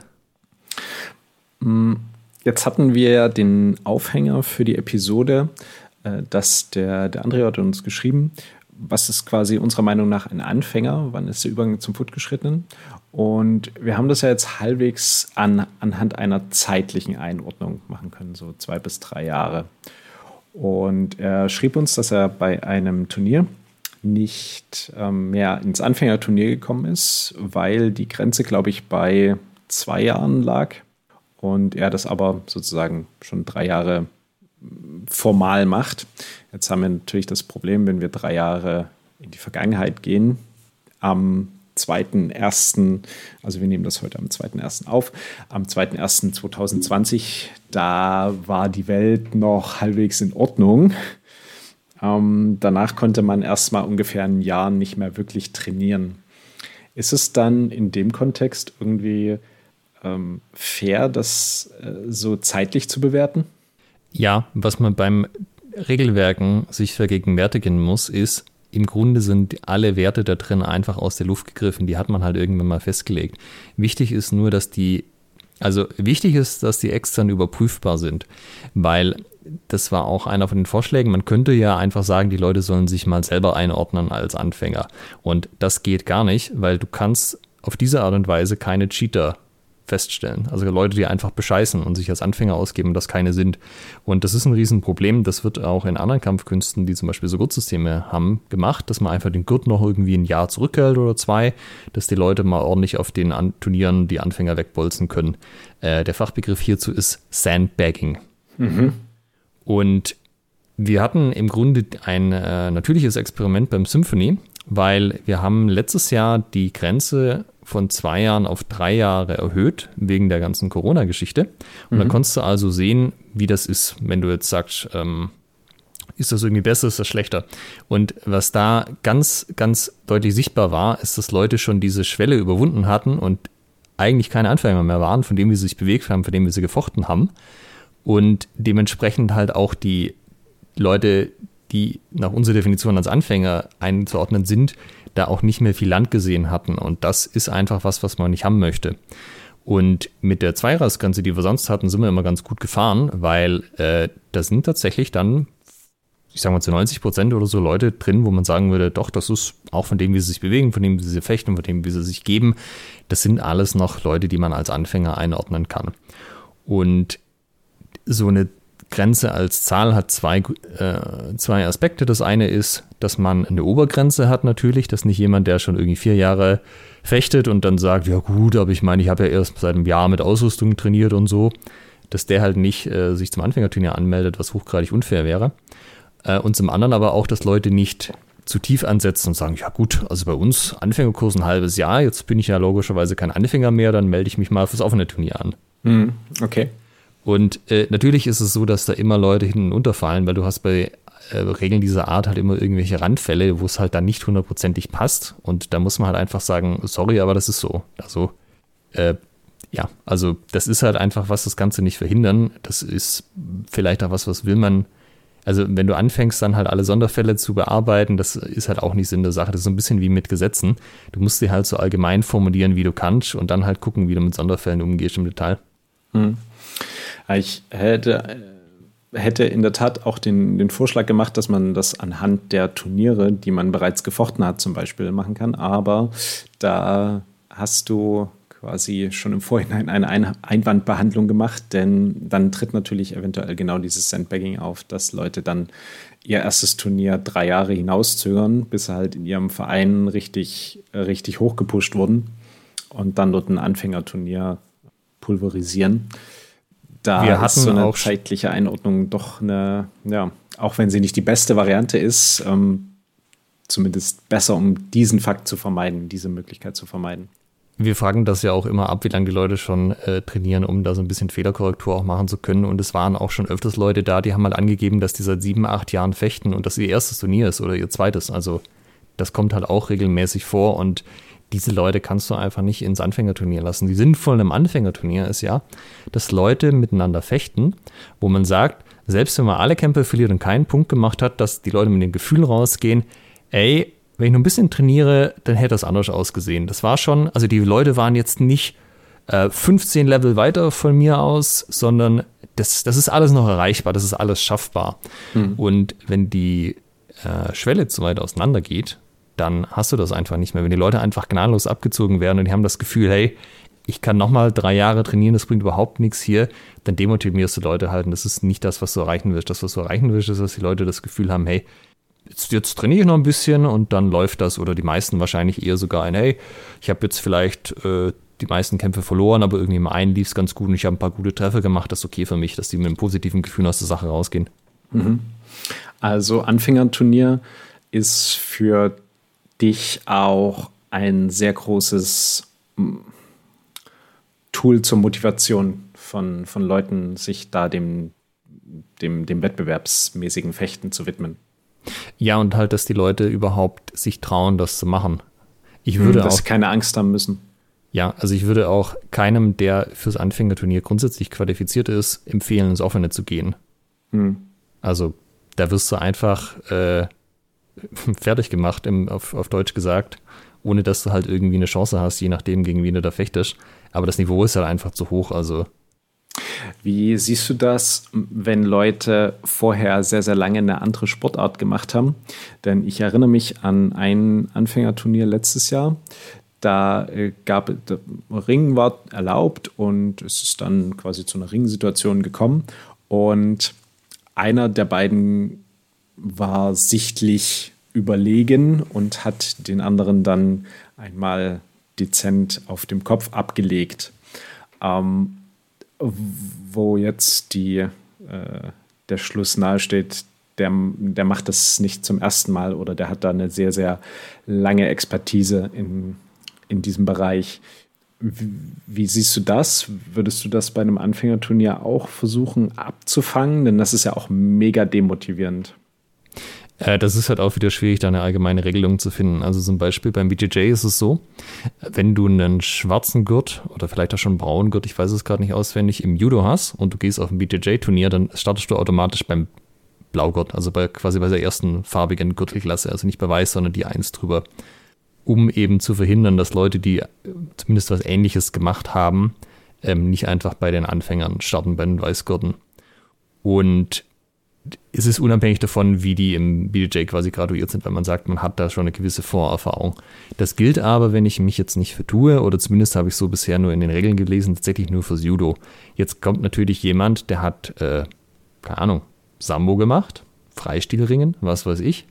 Äh, die Leute sind halt auch so, dass die, äh, also die brauchen natürlich auch die BJJ-spezifischen Skills, aber die haben halt so viel Vorerfahrung, dass die eigentlich bei den Anfängern nicht richtig aufgehoben werden. Aber da ist es halt auch so, ja gut, du kannst halt nicht jeden Edge-Case abfangen. Ähm, wobei du immer natürlich die Möglichkeit hast, dich selbst in die höhere Klasse einzustufen. Hm. Ja, also ist halt auch die Frage, warum kämpft so jemand dann bei den Anfängern mit? Ist das, ist das sinnvoll oder nicht? Aber das ist äh, schwierig, das irgendwie zuverlässig abzufangen. Gebt ihr dann, also ihr habt ja bei der Symphony of Steel auch ein Anfängerturnier. Gebt ihr den Teilnehmerinnen und Teilnehmern dann Rückmeldung, dass ihr sagt, ja, ähm, für dich hat es gepasst, Anfängerturnier, und bei anderen so, ah, du hättest eigentlich schon auf jeden Fall das, äh, das, das reguläre Turnier mitmachen können? Also es gab mal so ein paar einzelne Grenzfälle, die sich gemeldet haben, das waren aber nicht viele. Und man muss natürlich auch sagen, das geht auch nur, dass man da ein bisschen kulant ist, wenn man noch entsprechend Platz frei hat. Ja, also das war halt, dass nicht so der große Run da war. Es waren, hat sich abgezeichnet, dass wohl am Ende noch Plätze offen sein würden und es gab geeignete Kandidaten. Ja, also sowas wie dieses Jahr jetzt, wo einfach sofort alle Turniere voll waren äh, oder sagen wir mal das offene und das Anfängerturnier, ähm, da geht das halt natürlich nicht. Ja, da musst du dich natürlich eins zu eins an deine Regeln halten. Das alles andere wäre ja sonst unfair. Aber wie gesagt, ähm, es gab auch Phasen, am Anfang, als wir gestartet sind, wo das nicht einfach alles sofort immer voll war. Wo es dann so war, ähm, ich glaube, das ist zweimal vorgekommen, wo man jemanden zugelassen hat, der eigentlich ein bisschen zu viel über der Grenze war. Aber ich meine, mit zwei Jahren und zwei Monaten kannst du die Leute trotzdem fechten lassen, das ist schon in Ordnung. Und da hat sich aber auch herausgestellt, das war skillmäßig auch in Ordnung. Also die waren wirklich auch noch nicht so weit. Umgekehrt wäre es jetzt so, wenn halt Leute deutlich zu krass fechten würden für das, was sie sagen, wie lange sie fechten, ähm, würde man eher sich das wahrscheinlich anschauen und sagen, hey, stimmt das denn, was da angegeben wurde? Und wenn sich dann halt rausstellt, die Leute fechten halt vier Jahre und keine anderthalb oder so, müsste man wahrscheinlich Leute im Nachhinein äh, disqualifizieren und sperren, dass sie, weil sie halt beschissen haben. Hm. Aber ich meine jetzt rein von dem fechterischen Können, also unabhängig davon, wie lange sie fechten, dass ihr dann sagt, ey, von, von dem Level, was du jetzt hier heute auf den Fechtboden gebracht hast, wärst du eigentlich ähm, hätte eigentlich beim regulären Turnier mit starten können. Gibt ihr da so ein, so ein Feedback? Äh, also nicht in der Masse. Ich glaube, das ist sicherlich auch schon mal vorgekommen, aber im Endeffekt dürfen die Leute ja durch die Zeitgrenzen normalerweise keine zwei Jahre nacheinander beim Symphony starten. Hm. Es ist natürlich aber jetzt für für die Teilnehmerinnen und Teilnehmer an sich natürlich weniger relevant, aber zum Beispiel für die Vereine, ne, für, die, für die Gruppenleiter und Leiterinnen, äh, für die Trainerinnen und Trainer. Wenn du jetzt jemanden irgendwo hinschickst, ah, was du bist ja am Ende eine ganz wichtige Instanz als Trainer oder Trainerin, die dazu beiträgt, äh, ob jetzt eine Person im Angef Anfänger, ob eine Person überhaupt bei einem Turnier startet und dann als Anfänger oder als äh, bei einem regulären Turnier oder Wettbewerb. Und für für die ist es natürlich dann sehr wichtig oder finde ich eine, ein wichtiges Feedback, dann gesagt zu bekommen, ey, also die Jungs und Mädels, die ihr heute hier geschickt habt, ah, das war schon ein bisschen drüber. Also die waren eigentlich schon ein bisschen zu gut fürs, fürs Anfängerturnier. Da könnt, die könnt ihr, wenn ihr mal wieder so einen Schwung habt, die könnt ihr eigentlich direkt dann ins reguläre Turnier schicken. Weil du dann natürlich auch eine, eine, einen gewissen Lerneffekt hast und wenn du es quasi über ein, zwei, drei Jahre betreibst, sich dann auch bei den Vereinen und Gruppen, die regelmäßig an Turnieren teilnehmen, dann ein gewisser Standard etabliert. Was ist Anfänger, was ist Fortgeschrittener? Also wird nicht gemacht, das wäre auch einfach zu viel Aufwand. Das müsste ja irgendjemand im Blick behalten und es sind ja überall unterschiedliche Schiedsrichter für die unterschiedlichen Pools und so. Mhm. Okay, alles klar. Wie gesagt, du kannst am Ende halt nur gucken, bei den Leuten, die weit gekommen sind, wie die sich anstellen. Und wenn da dann irgendwie Leute zum Beispiel das Anfängerturnier gewinnen, wo du halt klar sagen muss, hey, äh, eigentlich wäre das nicht mehr okay gewesen. Das wäre halt eher was, wo man dann nochmal nachforschen würde, ob das wirklich alles so mit rechten Dingen zuging. Und wenn ja, dann ist ja alles in Ordnung. Gibt ja auch Leute, die einfach sehr schnell und viel trainieren und vielleicht auch ein gewisses Talent mitbringen. Ist dann halt auch so. Aber ähm, das ist halt was anderes, wenn das irgendwie fünf bis zehn Prozent der Leute sind. Es darf halt nicht der Gros der Leute sein. Hm, okay, alles klar. Über was haben wir jetzt noch nicht gesprochen? Äh, ich würde gerne nochmal drüber reden, wie das denn jetzt mit Training aussieht. Denn die Leute haben ja auch unterschiedliche Bedürfnisse, was sie da machen. Also sowohl wenn man selber in der Situation ist, als auch wenn man ähm, weiter ist. Und das ist jetzt im HEMA noch nicht so das Problem, aber zum Beispiel im BJJ ist das auch ein Riesending. Äh, dass Leute halt sich YouTube-Videos anschauen, da gibt es natürlich tausend und ein Tutorial, sich DVDs angucken und so. Und da ist immer der klare, also ich habe es, glaube ich, noch nie anders gelesen, hey, wenn du Anfänger bist, was halt im BJJ in Gürtel gemessen wird, dann guck dir den ganzen Krams nicht an, hör einfach auf das, was dir dein Trainer erzählt und mach das.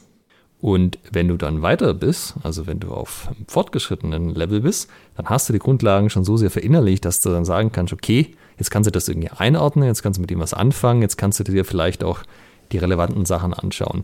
Aber dass du halt nicht von Anfang an gleich schon irgendwie die versuchst irgendwie in alle Richtungen nicht auszustrecken, weil es dann einfach zu viel ist. Du wirst dann von sehr unterschiedlichen Informationen, die, die sozusagen alle auf dich einprasseln, ähm, überlagert und dann weißt du nicht mehr, worauf du dich fokussieren sollst und machst irgendwelche krass abgefahrenen Sachen, obwohl du mit den Basics noch mehr als gut bedient bist. Und das ist im HEMA natürlich noch nicht so das Thema. Da ist auch natürlich die Qualität des Trainings in einzelnen Gruppen sehr unterschiedlich. Also ja, wenn man vielleicht tatsächlich nicht so gutes Training bei sich vor Ort hat, kann es natürlich trotzdem eine Idee sein, sich dann nochmal ähm, von Leuten, die da schon weiter sind, Input einzuholen. Aber nichtsdestotrotz würde ich sagen, dass Anfänger halt einfach sich darauf fokussieren sollten, nicht fancy Technik irgendwas, sondern einfach die, die Brot- und Butter-Geschichten. Ja. Krieg mal einfach einen guten Oberhauer in, eine gute Parade, bevor du dann sagst, ich habe mir hier äh, den Schlüssel angeschaut oder so. Ja, ähm, wie, wie ist es bei euch im Training? Wie, wie lange werden da eure Trainierenden mit dem, mit dem Oberhau bespaßt? Also im Grunde machen die das den kompletten Anfängerkurs durch. Also die fangen den sozusagen am Anfang an und das ist halt immer wieder Thema, weil das meiste daraus startet und so. Und hinterher ist es ja auch noch so, dass in dem, ähm, ich nenne es mal Grundlagentraining, hast, also viele von den Sachen starten ja auch im Oberhauer und so. Oder ähm, selbst wenn du nicht den Oberhauer machst, wenn du den Sonnenhauer machst, hast du ja trotzdem viele Sachen, die gleich sind, zum Beispiel die Startposition und den Schritt, nur dass du halt woanders rauskommst. Mhm. Unter Umständen. Das heißt, so der Basic Oberhau, ein solider Direktangriff ist bei euch auch Dauergast im Training. Äh, ja, Wobei man auch da sagen muss, äh, man könnte denken, der, der sitzt dann irgendwann und da brauchst du dann nicht nochmal drauf eingehen, aber trotzdem merkst du dann halt, wenn ein paar Monate der Oberhau nicht mehr so sehr im Fokus stand, sondern du bist halt einfach davon ausgegangen, wir starten mit dem Oberhau, das, was danach kommt, ist das, was man, wir uns anschauen, dass dann viele Leute halt einfach Sachen wieder vergessen und wieder anders machen. Also zum Beispiel, ich bin ähm, ganz großer Fan davon, dass wenn du deine Hut vom Tag hältst, dass wenn du die Zeigefinger ausstreckst von beiden Händen, beide Zeigefinger nach vorne zum Gegner schauen. Ja? Also, dass beide Hände so am Griff sind, dass ich einfach nur die Hände strecken muss und damit habe ich mein Schwert gestreckt. Äh, der Unterschied wäre, wenn jetzt der rechte Zeigefinger nach vorne zeigt und der linke nach rechts zur Seite raus als Rechtshänder, weil dann hätte ich die Hände eingedreht und dann muss ich sie unterm Hau quasi hin und her drehen. Das kostet alles Zeit, das kostet Körperstruktur, das ist eine unnötige Bewegung, die verrät einen, äh, sollte man nicht machen. Und das erkläre ich jedes Mal auch den Leuten, auch warum man das macht und so. Und dann machen es die Leute auch. In dem Moment, wo du das sagst, sie machen es dann auch noch ein paar Wochen und dann irgendwann gleicht sich das wieder ein, dass man das halt einfach nicht mehr macht. Mhm. Und dann hast du ja als Trainer eh immer das Problem, du könntest ja 100 Sachen ansprechen, aber das bringt dir auch nichts. Du musst dich halt irgendwie auf die relevantesten fokussieren. Und ja, dann spreche ich das halt auch eine Zeit lang wieder nicht mehr an, weil irgendwie andere Dinge im Fokus stehen und nach ein paar Monaten ist dann halt so, okay, Leute, wir müssen nochmal hier back to the basics. Ja. Also schöner wäre es natürlich, wenn du das einmal erklärst, dann würden es alle einfach machen und sagen, jo, habe ich verstanden, das mache ich ab jetzt immer so. Mhm. Äh, aber das ist halt auch nicht das Ding. Das kann ich aus meiner Erfahrung 100% bestätigen. Ähm, und gerade was, gerade was das Thema Direktangriffe auch das nächste ist ja dann ne, der, der richtige Abstand. Also einfach ein Oberhau im richtigen Abstand, dass ich gerade so treffe, nicht zu nah bin, nicht zu weit weg bin, dass ich das gut einschätzen kann. und mit guter Balance. Nicht hinfalle dabei und so weiter und so fort. Da äh, erwische ich mich selber manchmal, wenn ich es eine Weile nicht mache. Ähm, wenn ich es dann wieder mache, wie krass sich dann mein, mein Sparring unterscheidet, sozusagen. Wenn wir in der Einheit vorher sehr stark darauf den Fokus hatten und dann ins Sparring gehe. Also ich kann deutlich besser Direktangriffe setzen danach. Ah, wegen wundert's, ne? man hat es ja vorher trainiert, aber es macht dann immer einen, es ist dann immer ein starker Aha-Effekt. Und ähm, daher lege ich da auch sehr, sehr viel Wert darauf. Ja, und das ist halt was, also das sollte einem Experten nach Möglichkeit halt nicht mehr passieren, weil er es so sehr verinnerlicht hat und falls doch, sollte aber halt ein kurzer Hinweis ausreichen, weil die Leute dann halt selber wissen, ah scheiße, jetzt habe ich, okay, danke und sie korrigieren es halt und ab da ist das wieder safe, ja. Das ist halt nichts, wo du dann nochmal von Adam und Eva anfängst mit, guck mal, das ist der Grund, warum wir das machen, so wird das gemacht und so, sondern das muss halt alles schon da sein, ja. Sozusagen nur ein kurzfristiger Lapsus in der Ausführung. Ja, und im Idealfall fällt es ihnen dann auch direkt selber auf, entweder bei der Übung oder beim Sparring, dass sie merken, ach scheiße, ich mache ja hier gerade wieder das und das. Okay, Fokus darauf, passt. Genau, und, die, und das ist halt auch was, dass du das einfach dann auch selber korrigieren kannst und auch weißt, wie man Sachen korrigiert und so. Irgendwas stimmt hier nicht und halt auch so ein bisschen die Checkliste mental durchgehen kannst und dann halt, ah, okay, klar, das ist ja kein Wunder. Hm. Ich meine, man kann schon natürlich körperlich, wenn man Sachen länger nicht gemacht hat, irgendwie so ein bisschen aus der Routine rauskommen, aber das sollte dann halt nichts sein, wo man nochmal von A anfangen muss, sondern wo man sagt, okay, ich mache es jetzt für noch ein paar Mal, dann sitzt das wieder, passt. Mhm. Alles klar. Das heißt, deine Empfehlung ist ganz klar als Anfänger, sich nicht zu sehr mit YouTube-Videos zu beschäftigen? Also ich würde zuerst mal versuchen, das, was man im Training macht, einfach mitzunehmen, weil es ist erfahrungsgemäß auch so mehr als genug. Ja, einfach mal ein Jahr, zwei Jahre sich auf das fokussieren, was man im Training macht und lieber versuchen, da nochmal zu durchdenken, was man da noch irgendwie, wie man besser trainieren kann, wie man mehr mitnehmen kann, konzentrierter trainieren kann. Und dann, wenn man angefangen hat, die Sachen so ein bisschen zu verinnerlichen, ähm, das wäre dann eher der, der Zeitpunkt, wo man sagt, okay, und jetzt guck dich mal nochmal um, was es sonst so gibt. Aber klar, im HEMA ist das Niveau sehr unterschiedlich. Ja, kann auch sein, das ist was, wo wo man sich selber einen Gefallen tut, wenn man da früher reinschaut. Aber es ist halt eher so, dass dann die Leute stark gefordert werden. Äh, was meinst du, wann ist es eher so, dass die Leute stark gefordert werden, wenn sie sich zu früh mit weiteren Dingen beschäftigen? Also wenn sie sich zu, also ich würde halt unterscheiden zwischen, es ist ein interesseshalbe Ding, man kann ja auch gerne jederzeit die Fechtbücher lesen, das kann ja auch einfach aus Interesse raus sein, aber so dieses, und jetzt gucke ich mir aber Sachen an mit dem Ziel, dass ich die dann auch irgendwie lerne und anwende und so weiter. Mhm. Und das ist halt was, das würde ich dann nicht so sehr machen. Okay. Also sich dann Videos von bekannten Hemaistinnen und Hemaisten angucken mit dem Ziel, deren Skills zu übernehmen, das wird du am Anfang erstmal zurückstellen. Ja, also halt, man kann das natürlich alles auch Unterhaltung und Interesse anschauen, aber halt eben nicht mit dem, dass man es wirklich versucht dann auch mitzunehmen. Und das kann aber später eben schon nützlich sein, sich einfach mal mit komplett konträren Ansätzen zu beschäftigen. Ähm, gerade wenn man dabei ist und sagt, hey, irgendwie funktioniert. Ich, also ich habe jetzt das schon ein paar Mal gemacht bei uns, aber es funktioniert für mich einfach nicht. Jetzt gucke ich mir mal an, wie andere Leute das machen und vielleicht finde ich eine Variante, die für mich, für meinen Charakter, für meinen Körperbau einfach besser funktioniert. Ja, das ist so eigentlich die Reise vom Fortgeschrittenen zu Experten, dass man sich die Techniken ja auch zu eigen macht und sagt, hey, weiß ich nicht, sagen wir mal, äh, vier von 30 Techniken, die funktionieren eins zu eins genauso, wie wir sie bei uns im Verein machen für mich. Ja, die kann ich einser anwenden. Bei nochmal irgendwie 15, da musste ich so ein bisschen modifizieren. Das habe ich dann im Training halt für mich rausgefunden. Dann passt das auch. Und irgendwie nochmal 10 haben einfach gar nicht funktioniert, weil ich den Körperbau nicht habe, den der Trainer hat oder so. Aber da habe ich jetzt geguckt, was machen Martin Fabian, Anton Kutovic und so.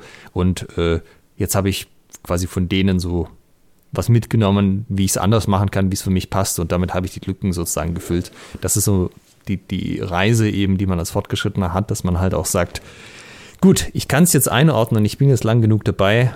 Was ist so, dass es dass ich es einfach nicht genug trainiert habe und was ist so, dass es für mich tatsächlich nicht funktioniert. Das ist ja so ein bisschen die, der Knackpunkt.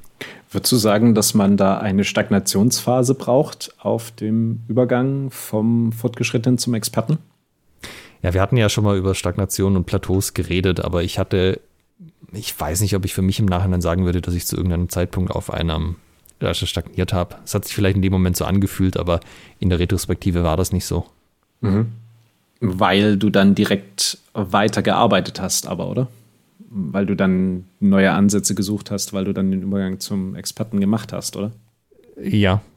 Also es gab jetzt keinen Zeitpunkt, wo ich nicht irgendwie überlegt habe, wie es weitergeht. Also natürlich wochenweise vielleicht gab es andere Dinge, aber so im Großen und Ganzen war immer nur der Weg nach vorne. Mhm. Also gut, ich meine, ich, ich bin für meinen eigenen Radstand natürlich kein gutes Beispiel, weil ich habe ja auch angefangen, ohne dass hier irgendwie jemand Training gemacht hat oder so und wusste, wie das ging. Dementsprechend ist ja gar nichts anderes übrig geblieben, als von Anfang an sich selber mit dem Kram zu beschäftigen und zu versuchen, das zu lernen. Ja, ich könnte mir vorstellen, wenn du wirklich jemand bist, der bisher nur Training konsumiert hat und dann an den von dir beschriebenen Punkt kommt und jetzt nicht so die Skills im Training kennengelernt hat, wie man sich selbst weiterentwickelt, dass diese Phase der Stagnation, der ein Stück weit Frustration dann natürlich was ist, was einen dann, wenn man sie produktiv überwindet, wenn man dann in die richtige Richtung geht, dass das etwas ist, was einen dann zum Experten machen kann oder auf den Weg bringen kann. Ja, ich würde auch so weit gehen zu sagen, dass halt Experten ihr Training selbst in die Hand nehmen können. Die wissen, was sie brauchen, die wissen, wie sie angehen und der Weg vom Anfänger zum Fortgeschrittenen beinhaltet, äh, zum, vom Anfänger zum Experten beinhaltet auch, das eben zu lernen. Also, dass ich eben mein Training auch selbst in die Hand nehme und mich nicht mehr nur berieseln lasse und nicht nur Informationen einfach konsumiere und gucke, was ich mitnehmen kann, sondern aktiv auch diese Informationen suche, sei das jetzt auf YouTube, aber eben auch gerne bei einem Seminar, ja, dass man auch wirklich mal sagt, hey, ich glaube, dieser Typ hier, der kann mir genau an dem Problem, was ich habe, weiterhelfen. Und dann fahre ich halt mal quer durch Deutschland, dass ich bei dem irgendwie trainieren kann oder so, ja. Das ist das, was ich da, ähm, dieser, diese Eigenmotivation und dieser Wille auch besser zu werden und sich mit Plateaus auch nicht abzufinden und einfach für sich auch rauszufinden, wie muss ich denn eigentlich trainieren, dass mir das was bringt und dass ich da weiterkomme ähm, da sehe ich halt auch bei dem, beim Fortgeschrittenen, dass das halt ein Skill ist, den man da eben auch lernt, zusätzlich zum eigentlichen Fechten. Mhm, alles klar. Weil sonst kommst du da halt nicht raus, sonst bleibst du da halt irgendwie hängen, weil äh, man, man kann halt Glück haben, dass man bei einem äh, bei einer HEMA-Gruppe ist, die irgendwie sehr gut für das passt, was man irgendwie selber mag und so, aber das ist dann halt, sind immer nur ein paar Prozent. Die, der größere Teil der Leute muss dann einfach selbst Verantwortung fürs eigene Training übernehmen und da auch sagen, hey, ich, ich finde raus, wie das für mich passt. Hm, ja, sehr gut. Jetzt haben wir eigentlich über ziemlich viel geredet.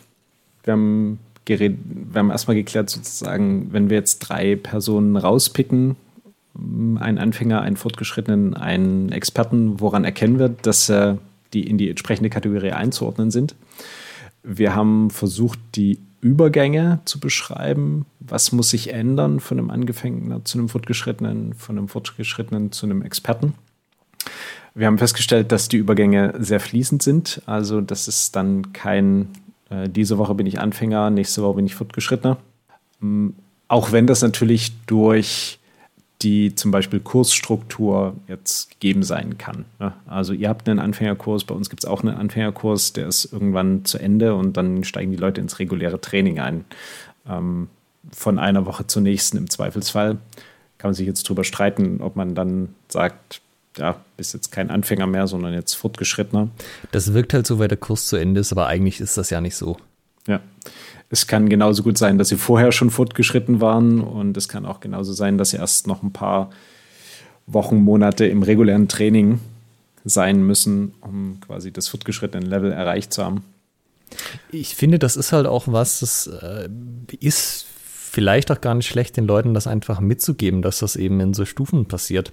Weil wenn man man hat vielleicht ein bisschen den Eindruck, wenn man anfängt, das läuft jetzt halt unbegrenzt lange so weiter. Also genau auf die Art und genau auch mit dem, ich sag mal, Commitment-Level und mit dem Mitdenk-Level so. Ähm, und am Anfang macht man auch Fortgeschritte, wenn man sich einfach nur beriesen lässt. Und das ist aber halt ab irgendeinem bestimmten Punkt nicht mehr der Fall. Da muss man sich selber halt dahinter klemmen, aktiv mitdenken, aktiv am Training eben auch teilnehmen. Und das ist aber halt auch nichts, was von jetzt auf gleich passiert. Also diese Prozesse dauern einfach Jahre und mhm. die dauern halt unterschiedlich lange, je nachdem, wie, wie viel man da auch rein investiert. Und ich habe schon manchmal den Eindruck, dass Leute mit der, so ein bisschen mit der Einstellung rangehen, ja, ich mache das jetzt halt zwei Jahre und dann kann ich das. Und das ist halt nicht der Fall. Ja.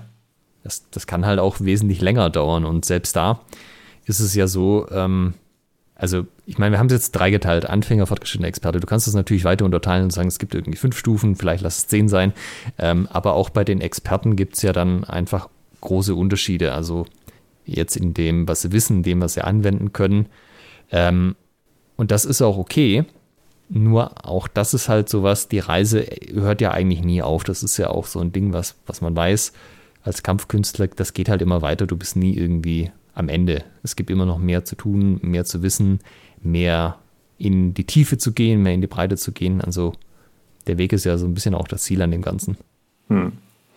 Aber wie ich am Anfang sagte, ich denke, es gibt genug Leute, die mich ähm, in einem in einem Zweikampf oder in einem Sparring oder in einem Turnier ähm, besiegen werden. Und es gibt auch genug Leute, von denen ich noch was lernen kann, obwohl ich mich als Experte in zum Beispiel Langschwert bezeichnen würde.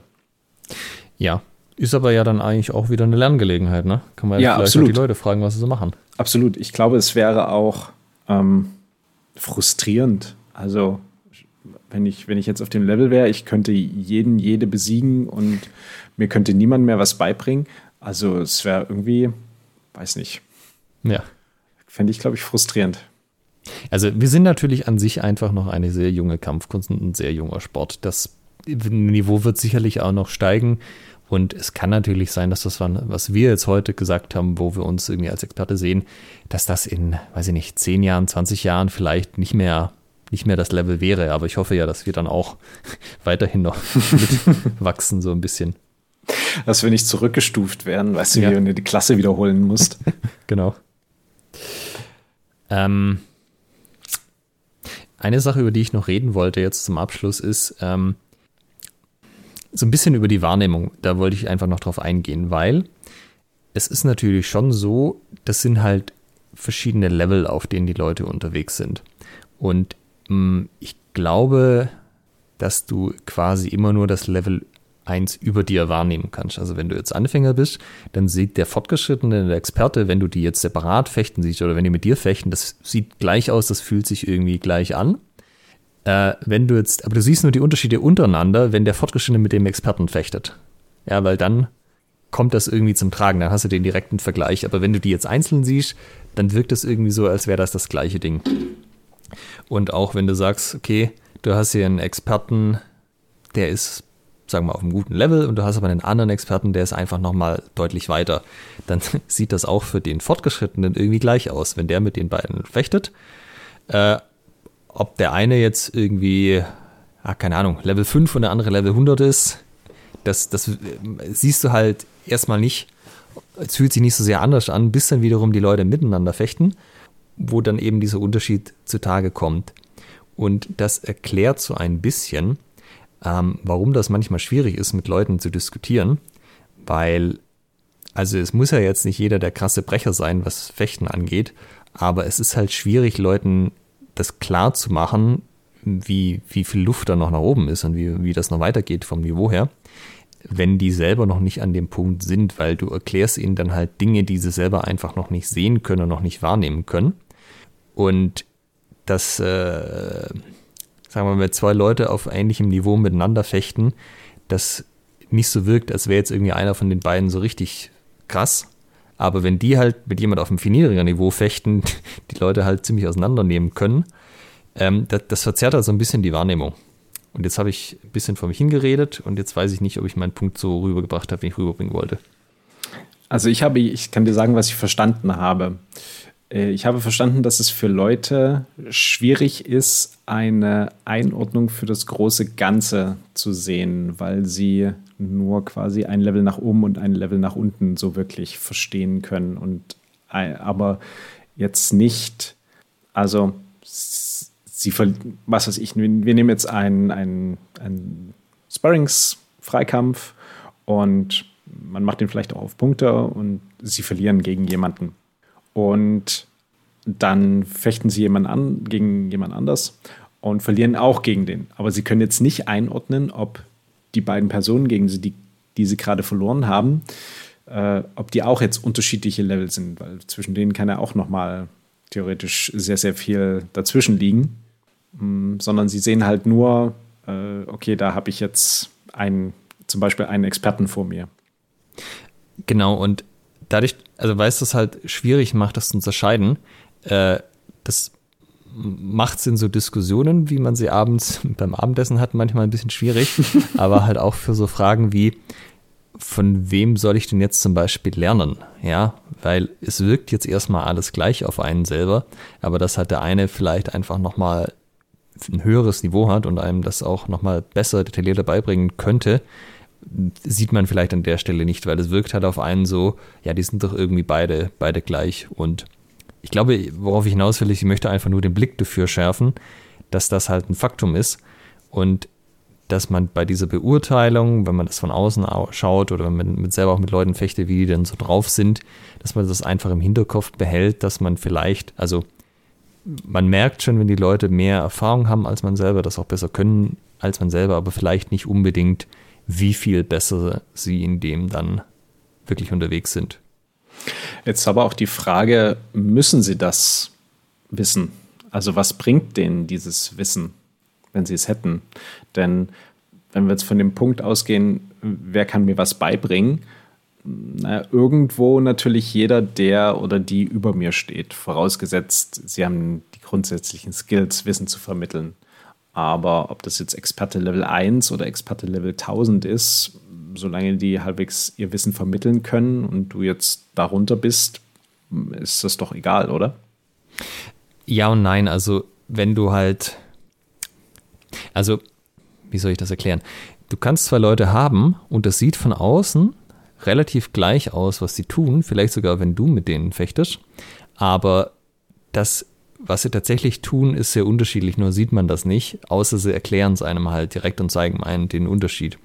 Und das sind so Sachen, wenn man die halt von Anfang an mitlernt, kann das schon sehr hilfreich sein, dass man sozusagen die bessere Variante schon gleich mitkriegt, als wenn man erst die nicht so ideale Variante ah, lernt und dann ja. upgradet. Ja, ja, ja, verstehe. Ja, also auch hier wieder der, Beispiel, der Vergleich Judo BJJ. Ist, äh, Judo hat ja auch Bodenkampf, da werden schon durchaus auch ähnliche Dinge gemacht, aber die Tiefe und das Verständnis, wie das funktioniert, ist im BJJ halt, zumindest so wie ich es erlebt habe, viel, viel ausgeprägter. Und äh, die Lernerfolge sind dementsprechend auch viel besser, auch wenn man von außen ohne Erfahrung draufschaut und denken könnte, ja, die machen doch eigentlich das Gleiche an einigen Stellen. Ja, ja, verstehe ich. Mhm. Und was würde da deiner Meinung nach Abhilfe schaffen? Was ist da dein Tipp? Okay, ich versuche es in einen Satz zusammenzubringen. ähm, versuche von den Besten zu lernen, die du finden kannst. Und versuche vor allem auch, ähm, dich nicht mit, ja gut, der ist halt ein bisschen besser als ich, passt schon zufrieden zu geben, sondern versuch da auch äh, so weit an die Spitze zu kommen, wie es dir möglich ist, vom Niveau jetzt her. Egal, mhm. egal was das ist, ja ist, äh, wir haben jetzt sehr viel über freies Fechten und Turniere geredet. Es kann natürlich auch sein, du, dein Ding ist irgendwie total, dass du ähm, krasses Fechtbuch, Quellenverständnis willst. Auch da dann halt vielleicht nicht auf jemanden zugehen, der es halt ein bisschen besser kann als einer selber, sondern dann guck, wer da wirklich eine absolute Experte bei dem Gebiet ist und versuch von dem gleich was mitzunehmen. Ich glaube, das ist da ein bisschen das, worauf ich hinaus wollte. Das ist sehr schön. Wollen wir das als Schlusswort so stehen lassen? Ja, lass uns das doch machen. Sehr schön. Und äh, die besten, von denen ihr zum Thema HEMA und äh, Podcasten lernen könnt, sind natürlich Alex und ich. Ist natürlich Schwertgeflüster. die Experten für die deutsche HEMA-Szene. Heute haben wir abschließend geklärt, was macht Anfänger, Fortgeschrittene und Experten aus, wie ordnet man sich selbst ein? Wie ordnet man andere ein? Was, wenn man ein Anfängerturnier machen soll, worauf sollte man achten? Und, und, und vieles mehr. In diesem Sinne wünschen wir euch wieder wunderbare 14 Tage bis zur nächsten Schwertgeflüster-Experten-Episode. Und macht's gut. Tschüss. Ciao. Halt bitte noch nicht weglaufen. Ihr könnt diesen Podcast nämlich noch unterstützen. Wenn es euch gefällt, dann tut uns einen Gefallen, gebt uns ein Like auf Facebook oder bei Instagram oder bewertet diesen Podcast bei iTunes und unterstützt uns auch gerne auf patreon.com slash schwertgeflüster, Schwertgeflüster mit UE und empfehlt diesen Podcast euren Freunden und Feinden weiter.